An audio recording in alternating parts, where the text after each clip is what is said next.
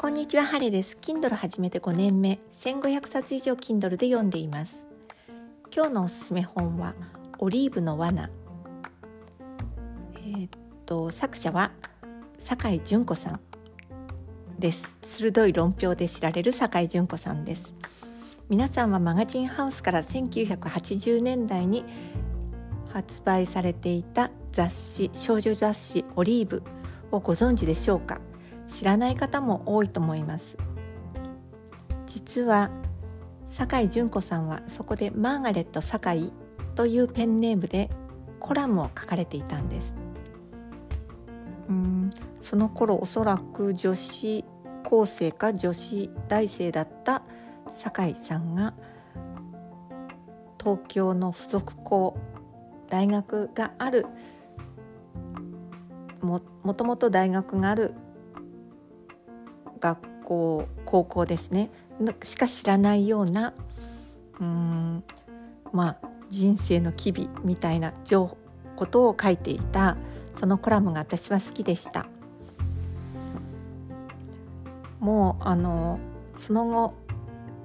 本当に有名になられて「負け犬の遠吠え」とか鋭い論評で知られる酒井さんですがこの高校生の頃からその素晴らしい何て言うんでしょうね文章はできていたんですよね。さてこの「オリーブの罠」の中では1980年代雑誌がトレンドの最先端だった時期です。その中で「オリーブ」という雑誌がどんな立ち位置にあったのかを鋭く振り返っています。一番の特徴は女の子が自分のために可愛く装いたいという気持ちを大切にしたファッション誌だったっていうことです。その頃よくうん女子大生や女子高生に読まれていた雑誌は JJ とかキャンキャンとかあるいはギャル系の雑誌でうん男の子にモテるためにはどういうふうに女の子はおしゃれをしたらいいかということが、まあ、あの主題だったと思いますけどオリーブは、うん、そのモテからの、えーと、戦線離脱と書いてありますがモテじゃなくて自分の自分で、まあ、自己満足的におしゃれを楽しむということを、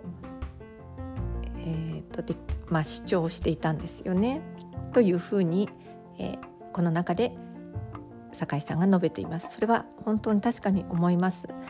男の子にモテたかったらこうしようとかそういう話じゃなくておそらく記事としては、うん、自分が可愛く見られるように街の中で可愛く見られるようにデートには何を着ていきたいかみたいな、えー、特集が多かったのかなと思います。私もそんなにオリーブを読んで読んだわけではないんですけれども中のコラムが面白いっていう話は聞いていました。そのマーガレット酒井さんが酒井純子さんになったんですよね。そう思いますとえっ、ともう一度この時代の雰囲気1980年代の雰囲気を振り返ってそれがどういうふうに今につながっているかっていうのを、えー、読ませる。一つの、えー、読みやすい作品だと思っています。女の子あこうだったこうだったみたいな懐かしむあなたにおすすめです。